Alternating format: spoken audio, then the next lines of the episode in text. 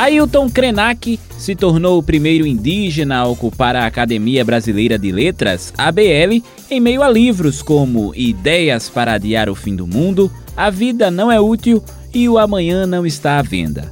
Mas você sabia que ele não escreveu livros? É possível que alguém faça parte da Academia Brasileira de Letras sem escrever obras? A gente explica.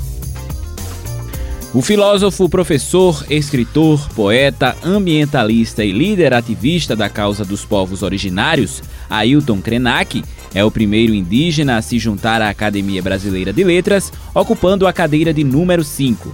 Ela também já foi ocupada por nomes como o médico sanitarista Oswaldo Cruz e a romancista Raquel de Queiroz.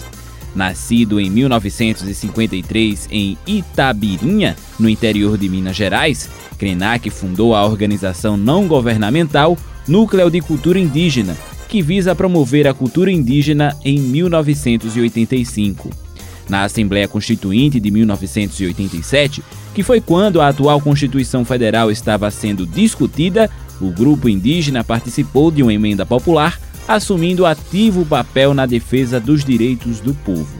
No entanto, em meio a tanta genialidade, Krenak não tem o hábito de escrever. A narrativa dos livros dele mantém uma tradição indígena da oralidade. A ideia é transmitir o conhecimento pela voz. Todas as obras são transcrições de conversas e discursos feitos por Krenak.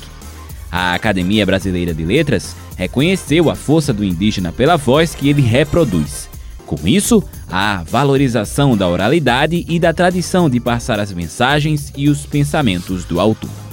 Atualmente, o agora integrante da ABL vive na reserva indígena Krenak, em Resplendor, em Minas Gerais. Você pode ouvir novamente o conteúdo desse ou de outros A Gente Explica no site da Rádio Jornal ou nos principais aplicativos de podcast, Spotify, Deezer, Google e Apple Podcasts.